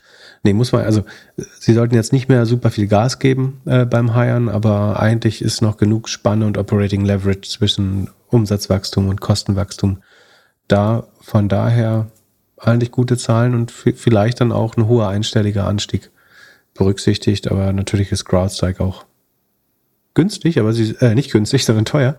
Ähm, aber sie sind teuer, weil sie regelmäßig die Ergebnisse übertreffen oder die Erwartungen übertreffen. Und das haben sie einfach ein weiteres Mal äh, geschafft. Ich finde sehr gute Ergebnisse. Was haben wir noch? Salesforce äh, ist auch mal ein bisschen später dran im Quartal. Können wir kurz reingehen? Wie ich finde, auch brutal gute Ergebnisse. Die konnte man, wenn man ähm, genau hingeschaut hat, schon im letzten Quartal sehen. Aber sagen, Salesforce hat den Umsatz um 11,4 Prozent gesteigert gegenüber dem Vorjahr. Ähm, sagen, in dieser schweren Phase zweistellig für ein sehr ähm, reifes Unternehmen wie Salesforce ist zweistellig. Also ich glaube, Microsoft wächst nicht mehr zweistellig, ne? wenn ich mich recht erinnere. Äh, also es ist gar nicht so einfach, noch zweistellig zu wachsen, wenn man schon so groß ist. Aber das schaffen sie mit 11,4 Prozent. Vor Quartal bei 11,3. Ähm, also es verlangsamt sich hier auch nicht weiter, zumindest nicht im Moment. Ähm, der Gross Profit steigt um drei Prozentpunkte von 72,4, äh, schön, die Gross Margin steigt von 72,4 auf 75,4, also drei Prozentpunkte hoch. Ähm, das ist sicherlich erfreulich. Ähm, Grund dafür ist einfach, dass die Cost of Revenues ähm, gleich geblieben sind oder sogar ein klein bisschen sinken. Äh, und der Umsatz aber steigt um 11 Prozent. Dann verbessert sich die Rohmarge eben. Dann die operativen Ausgaben sinken um 7 Prozent. Ne? Äh, Salesforce hat Leute gehen lassen. Der Headcount ist um 10 Prozent runtergegangen von an der Spitze 80.000 Leuten äh, zu jetzt nur noch 70.000. Also man hat ähm, 80 auf 70, so 12 Prozent äh, gehen lassen, 12,5 Prozent. Dadurch sinken die operativen Ausgaben jetzt um, was habe ich gesagt, 8, 7 Prozent. Und jetzt ergibt sich natürlich, ähm, nachdem man vorher so gerade so noch positiv war, ähm, ergibt sich auf einmal ein 19 mal höheres Net Income. Also im Vorjahr hat man knapp 70 Millionen Net Income gehabt und jetzt macht man fast 1,3 Milliarden äh, dieses Quartal. Das äh, liegt an zwei Sachen. Also einerseits äh, die ausgeweitete Rohmarge, an drei Sachen liegt es. Die ausgeweitete Rohmarge, die Sparmaßnahmen, minus 7% äh, operative Ausgaben, minus 10% Headcount. Ähm, und auch hier das äh, Finanzergebnis. Interest. Nee, ähm, Salesforce hat nicht viel Zinseinnahmen. Äh, waren wahrscheinlich so fleißig bei der Akquisition, obwohl da ja operativer Cashflow ähm, einfach mal 8, 8 Milliarden im, in den letzten zwölf Monaten dazugekommen sind. Wie werden die das Geld denn so schnell los? Naja, also auf jeden Fall, ähm, also man, man sieht, Salesforce hat die, die äh, Medizin genommen, inne, hat jetzt massiv Leute entlassen, äh, was massiv, ne? aber 12 Prozent ist schon ganz ordentlich entlassen. Ähm, und sagen, bei einem moderaten Umsatzanstieg ähm, von 11,4 Prozent ähm, kann man das Ergebnis halt fast wie Tag und Nacht verbessern auf jetzt auf, also von von 0,9% Profitmarge auf 15% Profitmarge. Das ist ein Riesensprung. Ähm, und es hat sicherlich auch geholfen, dass es angeblich die Nachfrage nach den AI-Produkten ist, ähm, die den Umsatz hat steigen lassen. Ähm, das ist natürlich die beste Erklärung, die man haben kann im Moment. ob das dann so ist, können uns die Leute, die Salesforce-Anwender gern mal, also, also Salesforce hat vorher tatsächlich schon AI oder Machine Learning-Anwendung in der Software gehabt an vielerlei Stellen. Ob da jetzt, ob ob die Kunden jetzt deutlich mehr Geld wegen AI ausgeben, äh, können sie uns ja gerne nochmal schreiben. Ähm, ich ist auf jeden Fall, AI ist auf jeden Fall ein guter Weg, um ja, die Preise zu erhöhen. Also Google macht das ja jetzt mit, mit Workspace auch, Microsoft macht das vor. Dass du sagst, okay, wir, wir schalten jetzt alle AI-Features auf und zack, kostet das jetzt das Doppelte pro Person. Oder ja, und 30 Dollar mehr. Salesforce war noch nie schlecht darin, äh, zu erkennen, was die Zahlungsbereitschaft der Kunden ist und ähm, es steigert, also, in, also muss jetzt wieder das Sales-Produkt, das Marketing-Produkt uns unterscheiden, aber insbesondere beim, beim äh, Sales-Produkt muss man äh, sagen, dass die, die Anwender es voraussetzen, dass man Salesforce nutzt in der Regel. Es ist schwer, ähm, da wieder rauszukommen. Ähm, die Produktivität steigt so hoch, dass es fast egal ist, was man dafür zahlt. Also es ist immer gut zu verargumentieren. Ja. Aber ich finde ein schönes Beispiel für, sagen jetzt wirklich mal, also ich glaube, das beste Beispiel eigentlich für Effizienzmaßnahmen ergriffen, der mal als ähm, die beste Kennziffer dafür ist ja meiner Meinung nach der Rohertrag pro Mitarbeiter. Der ist bei Salesforce einfach um 30 Prozent gestiegen gegenüber dem Vorjahr. Im, sagen, vor einem Jahr hat der, war der Gross Profit pro Mitarbeiter bei 285 Millionen, jetzt ist er bei 368 Millionen. Also man 30 Prozent mehr Rohertrag pro Mitarbeiter das, das zeigt dann schon, was es bringt, wenn man sich mal zusammenreißt, ähm, die Leute, die man nicht wirklich braucht, entlässt. Ähm, Rule of 40 ist jetzt auch wieder über 40, die war mal ein Quartal unter 40 bei Salesforce. Ähm, die Magic Number ist wieder um die 0,5. Ähm, von daher wirklich äh, echt gute Ergebnisse, glaube ich. Also, ja, großartig wäre übertrieben, aber doch, ich finde schon sehr gut. Ähm, und die Aktie hat auch positiv reagiert. Ich weiß gar nicht, wie positiv. Gucken wir mal. Plus drei Prozent nicht schlecht. Auch bei der schieren Größe von äh, Salesforce natürlich schwer auch mehr Gas zu geben. So, machen wir noch Okta. Okta macht Identity Solutions, also sagen, wie, was ist der Schlüssel, um mich ins Firmennetzwerk einzuloggen, alle Apps der Firma nutzen zu können und trotzdem sicher zu sein. Ähm, auch hier eigentlich relativ gute Ergebnisse. Äh, Umsatz wächst noch mit 23 Prozent nach 25 Prozent im Vorjahr. Also die, der Verfall des Umsatzwachstums hat sich verlangsamt. Das ist sicherlich gut. Ähm, die operativen Ausgaben wachsen nur mit 9 Prozent. Also auch hier hat man einen Sparkurs schon im letzten Quartal eingelegt und spart weiter die Restrukturierungsausgaben und Sondereffekte zeigen es noch. Ach, das ist übrigens das, was man bei Salesforce hätte sehen können. Ne? Also das Ergebnis war eigentlich im letzten Quartal schon sehr gut. Äh, nur Restrukturierungsausgaben haben das so ein bisschen verfälscht. Ähm, das heißt, man hätte eigentlich sehen können, wie gut es dieses Quartal wird. Ähm, aber es war auch schon angenommen, deswegen jetzt auch die äh, Bewegung nicht so stark. Ja, also Okta wächst mit 23 Prozent, äh, operative Marge verbessert sich stark. Ähm, einmal, weil der Rohertrag sich um 4 Prozent, also Gross Profit Marge steigt von rund 70 auf über 73 Prozent. Das heißt, aus der Rohmarge kommt ein positiver Beitrag und dann eben die operativen Kosten steigen nicht so schnell wie der Umsatz und dadurch verbessert sich die Marge von minus 46 Prozent letztes Quartal, was natürlich noch einigermaßen desaströs war, ähm, auf jetzt nur noch in Anführungsstrichen minus 29 Prozent. Ähm, das ist natürlich immer noch klar negativ, aber es ist ein sehr deutlicher Schritt, den Okta da geht. Äh, und ich glaube, es wurde auch gut aufgenommen. Auch da schauen wir mal kurz auf den Aktienkurs, äh, plus 14 Prozent, also sagen, hat man für sehr gute Zahlen befunden. Auch hier Okta, beim Free Cashflow ist Okta schon lange positiv, also das ähm, minus 29 Prozent äh, operatives Ergebnis, aber tatsächlich erwirtschaftet man eben schon operativen äh, Cashflow und äh, Free Cashflow. Das heißt auch hier wieder ähm, von äh, 700 Millionen ähm, Share-Based Compensation runtergezogen im, äh, im letzten zwölf Monaten das Gap-Ergebnis. Ähm, aber ja, auch hier ähm, ganz gute Zahlen. Sonst gibt es noch ein bisschen News im Finance-Bereich.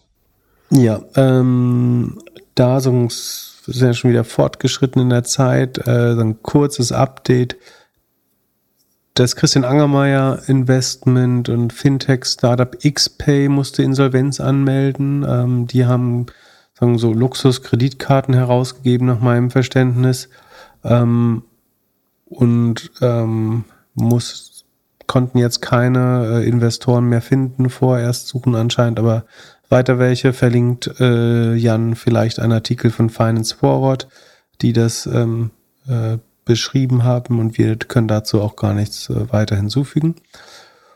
Und dann äh, kamen die Klarna-Zahlen für das zweite Quartal noch, beziehungsweise fürs erste Halbjahr. Auch die findet man, obwohl es kein öffentliches Unternehmen ist, also noch nicht an der Börse ist, ähm, in unserem Sheet.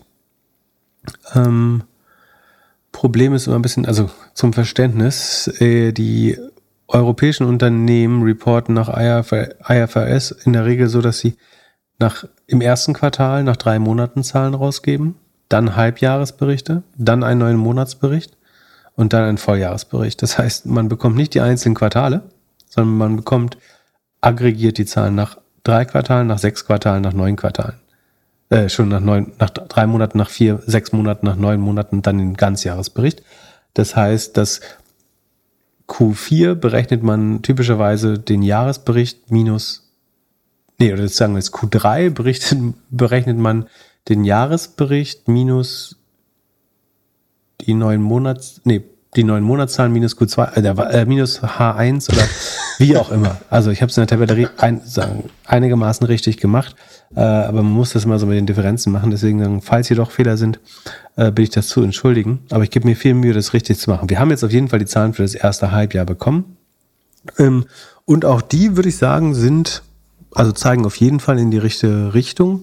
Ähm, Klarna wächst beim GMV um 14 Prozent, also das äh, abgewickelte Volumen über Klarna ähm, äh, wächst mit 14 Prozent. Das Net Operating Income, äh, das ist dann ihr Innenumsatz, wächst mit 23,5 Prozent im Q2. Ne? Im H1 ist es immer ein bisschen weniger, aber sie akzelerieren Richtung Q2, deswegen äh, zeige ich gerne auch die besseren Q2-Zahlen statt die Halbjahreszahlen. Also wir uns interessieren ja im Zweifel immer die jüngsten Zahlen. Und da das Q2 besser ist als das Q1 ähm, und als das erste Halbjahr demzufolge, beziehen wir uns mal auf das Q2. Das ist jetzt in den Zahlen nicht drin, aber das kann man sich dann eben durch Substraktion der drei Monatsergebnisse von den Halbjahresergebnissen kann man das Q2 sich errechnen. Ähm, die Finanzpresse folgt da immer eher den, äh, den Headline äh, Zahlen, also den, den Halbjahresergebnissen, aber man kann eigentlich ganz gut den aktuellen Trend noch berechnen. Positiv sicherlich die Credit Losses oder die Rückstellungen für sagen, faule Kredite sind um 41 Prozent gesunken. Ähm, also das, das Kreditmanagement oder wie sagt man, äh, Bonitätsmanagement von Klarna scheint wirklich besser zu werden. Ähm, man, man glaubt, weniger Geld zurückstellen zu müssen für äh, Verluste aus faulen Krediten. Ähm, und das operative Ergebnis ist nach, also die Zahlen der Tabelle sind alle in äh, schwedischen Kronen, ungefähr 1 zu 10 zum Euro, wenn ich mich nicht irre. Ähm, das Ergebnis war im Q2 letzten Jahres noch minus 3,6 Milliarden schwedische Kronen, also minus 360 Millionen Euro. Und ist jetzt nur noch minus 742 Millionen, also minus ja, 75 Millionen Euro. Ähm, das ist 80 Prozent weniger Verlust als im Vorjahr. Klarna hat ja angekündigt, sie wollen profitabel sein. Sie haben auch gesagt, es gab einen profitablen Monat im ersten Halbjahr.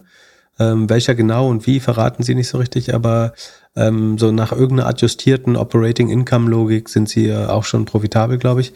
Aber ähm, so oder so zeigt das, also wir müssen gar nicht jetzt irgendwelche adjustierte Zahlen anschauen, auch nach IFRS zeigt das so klar in die richtige Richtung, dass ich jetzt zum jetzigen Zeitpunkt dem Glauben näher komme, dass sie profitabel sein könnten, wenn sie wollten. Ähm, und also was viel wichtiger ist, dass sie gleichzeitig tatsächlich äh, noch wachsen. Ne? Also mit äh, Net Operating Income plus 23,5 Prozent ist ja kein Pappenstiel. Das ist schon für das jetzige E-Commerce-Umfeld äh, gutes Wachstum.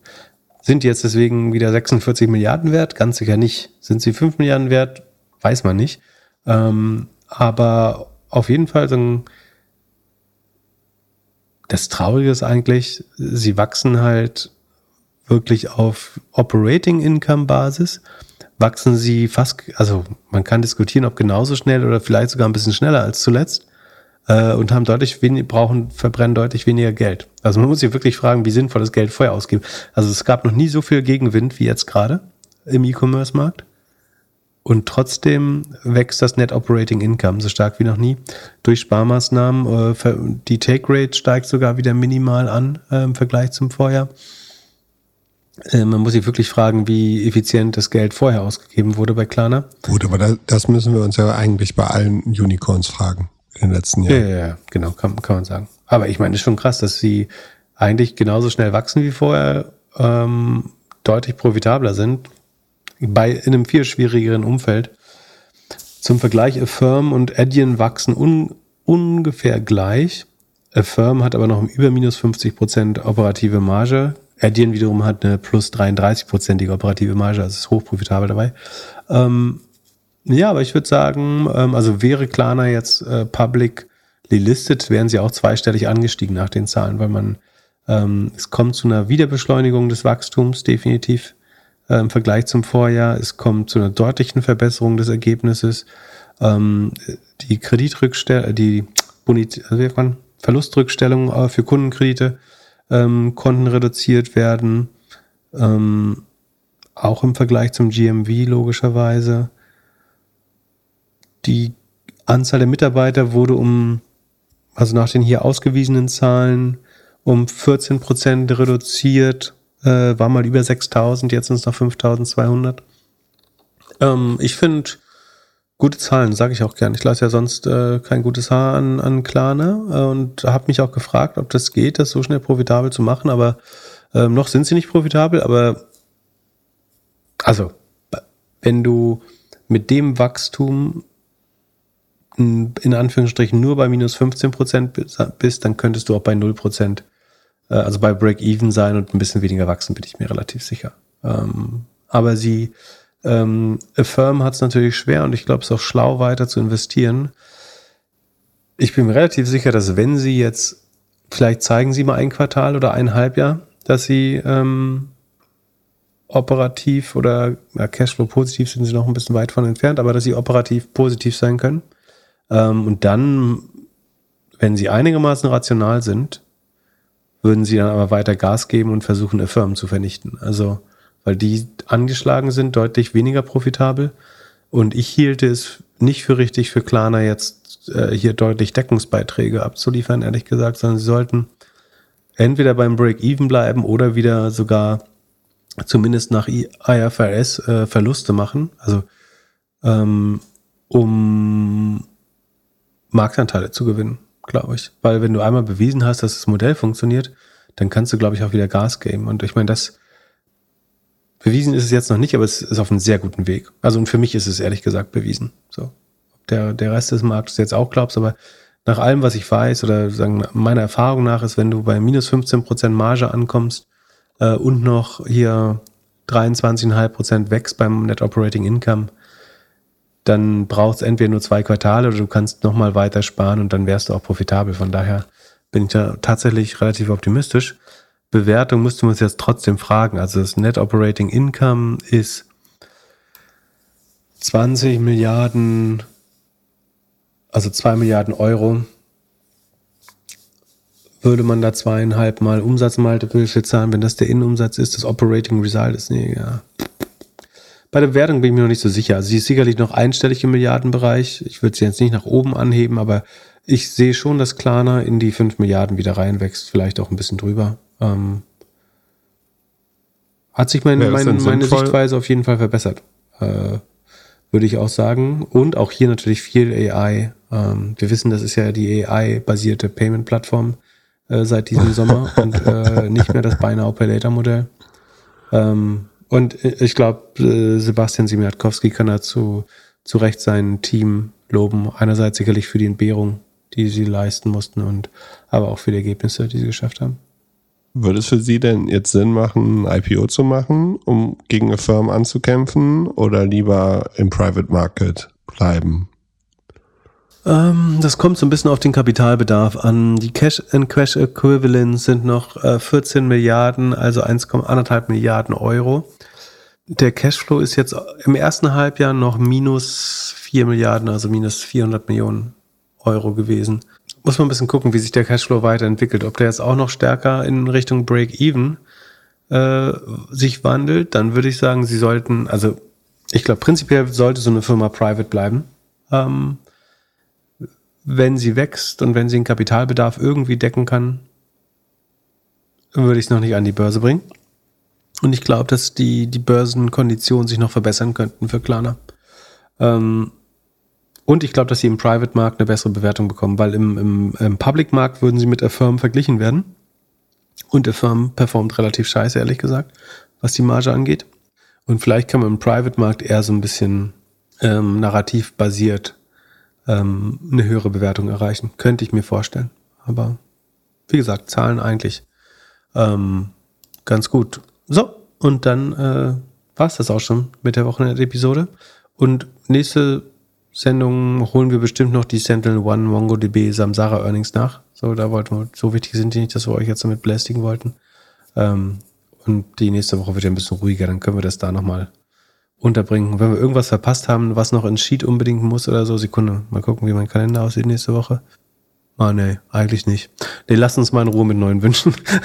ähm, ja, gut, also, wenn ihr mich überzeugen könnt, eine Aktie, die besonders wichtig ist, äh, dann mindestens 4 Milliarden wert, publicly listed und äh, tech-affin, dann, und nicht irgendeine so eine scheiß Beratungsbude, dann nehme ich die auch gerne nochmal ein Sheet auf mit Earnings. Ansonsten ähm, ja. hätten wir dann ja alles. Äh, Barca, äh, Barca Media Spec hat ja leider keine Zahlen veröffentlicht bis jetzt. Da kann man ja noch, ja. noch nichts eintragen. Ähm, mal sehen, wie lange wir den beobachten. Okay. Was passiert mit, was passiert mit so einem Fußballverein eigentlich, wenn der, naja, die Lichter ausgehen? Gehen Lichter aus oder wenn das Geld alle ist? Oder dann Saudis oder? Ich würde sagen, den kauft jemand. Aber darf man, weiß, weiß, ja, da kennen wir uns jetzt wieder nicht aus, ob man in der La Liga Vereine kaufen kann. Noch wurde ja keiner verkauft, oder? In England ist ja relativ gang und gäbe. Äh, Frankreich auch, Paris Saint-Germain. Aber ähm, Spanien, kann man da die Vereine verkaufen? Meinst du nicht? Ja. Der dis diskutiert das im, im, im, Fußball, im La Liga-Kanal auf unserem Discord-Server. Ähm und äh, ja, dann bis zum nächsten Mal, äh, hoffentlich ohne Specs und Fußball. Bis Mittwoch. Ciao. Ciao, ciao. Der Doppelgänger Tech Talk Podcast ist ein Projekt von Philipp Klöckner und Philipp Glöckler, recherchiert von uns und produziert von Jan aus dem Off. Infos zur Vermarktung gibt's auf doppelgänger.io slash sponsoring. Wenn dir die Folge gefallen hat, teile sie gerne mit einer Person, die uns noch nicht hört. Vielen Dank, schönes Wochenende und bis Mittwoch.